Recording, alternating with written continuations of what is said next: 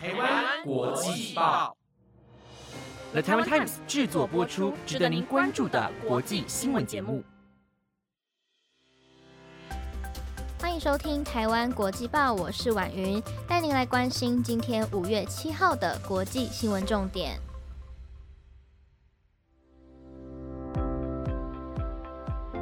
各位听众朋友，晚安，我是婉云。很快的这一周又这样子一下子就过去了，又来到了礼拜五了。这一周大家不知道过得怎么样呢？还顺利吗？那么在今天的节目一开始呢，还是希望大家可以先帮我们动动手指，在下方的资讯栏点到台湾国际报的 Instagram，并且呢按下追踪。除了可以看到每周国际新闻的整理之外，我们也会来搜集国际名人的大小事，跟大家做分享哦。也不定时的呢，会在上面跟大家有互动的小游戏，甚至是会有抽奖的贴文。所以呢，如果您对这些内容有兴趣，想要了解的话，不妨都可以到我们台湾国际报的 Instagram 去逛逛哦。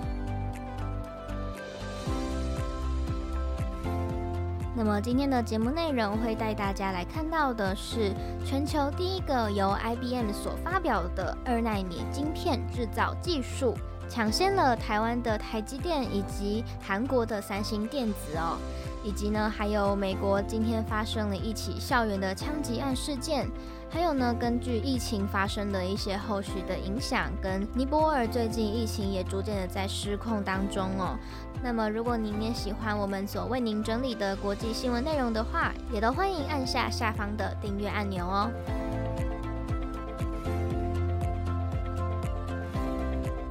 今天第一则消息是，国际商业机器公司 IBM 发表了全球第一个二纳米晶片制造技术。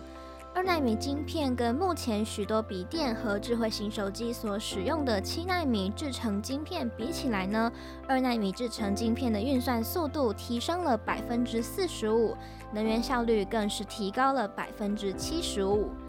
IBM 呢曾经是全球重要的晶片制造商，而目前已经把量产晶片的工作委托给了三星电子。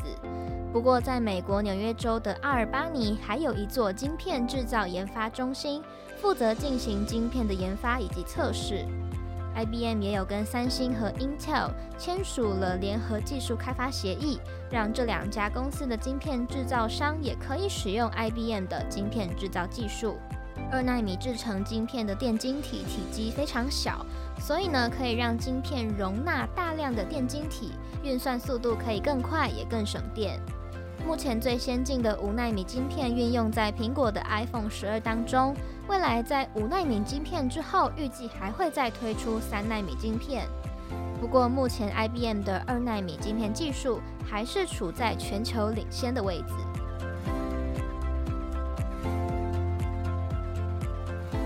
下来关心到的是，美国今天在爱达荷州东部的爱达荷州里格比中学发生了一起校园枪击案，造成了两名学生和一名教职员受伤。而开枪的嫌犯是一名才十二岁左右的六年级女学生，突然从背包拿出了手枪，在学校走廊内以及校园外开了数枪，随后被一名女老师制服，并且扣留到警员将她逮捕为止。而受伤的两名学生将要住院观察一天，另一名受伤的教职员已经自行出院，三人都没有生命危险。事件发生之后，学校的学生被疏散到附近的高中，分别由家长接送离开。爱达荷州的所有学校也都停课一天来应对枪击事件。目前，这名开枪的女学生已经被逮捕，在进行详细调查，她取得手枪的管道以及犯案动机。而杰佛逊郡的检察官泰勒强调，调查完成之后将会对他提出适当的指控。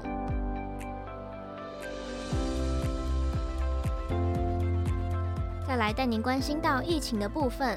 继印度的疫情失控之后，邻国尼泊尔境内的疫情病例也直线飙升，从首都加德满都一路扩散到了珠穆朗玛峰高山上。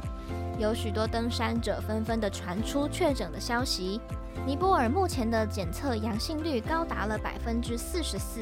比例是印度的两倍。每十万人新增确诊的病例也暴增了整整七倍，已经达到了印度两周之前的比例。然而，尼泊尔的医疗体系比印度还要更差，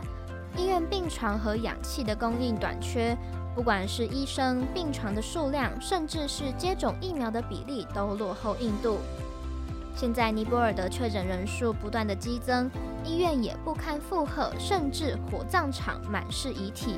让人不禁担忧，尼泊尔会步上印度的后尘，却会比印度的情况还要来得更糟。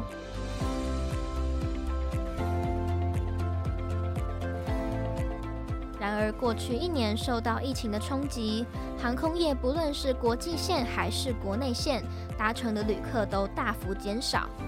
日本航空二零二零年度集团合并决算在今天公布。总共亏损了两千八百六十六亿日元，大约是新台币七百三十三亿元。就是日本航空过去因为破产，在二零一二年重新上市以来第一次出现亏损。二零一九年还有盈余四百八十亿日元，到了二零二零年，营业额跟二零一九年比起来减少了百分之六十五，只剩下四千八百一十二亿日元。另外，日本航空也在今天宣布了，从七月开始之后，航班的异动，包含了成田到高雄的航线会停止营运，大阪到桃园以及名古屋到桃园，从七月一号到九月三十号期间的航班会取消，羽田到松山维持每周五次的来回航班，以及成田到桃园维持每周两次的来回航班。而后续航班的异动还会看疫情的状况再讨论。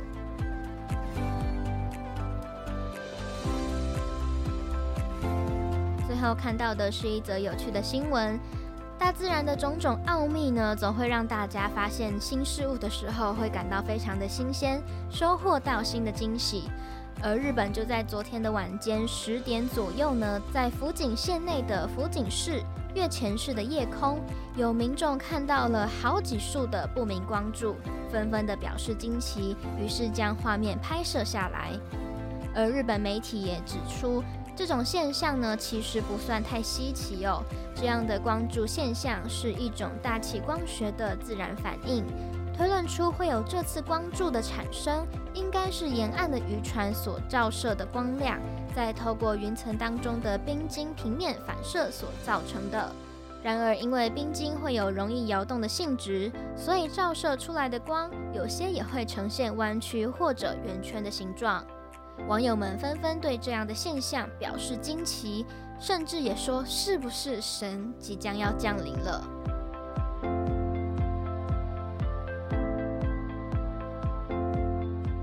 以上节目内容由 The Taiwan Times 制播，感谢您的收听。如果您还有其他的新闻议题内容想要了解的话，也都欢迎可以在下方留言告诉我们。如果您喜欢我们所为您整理的国际新闻重点，也都欢迎您可以留下五星好评。我们每周一到周五的晚上十点将会持续的整理重要的国际新闻消息，让大家快速了解国际上正在发生的事情。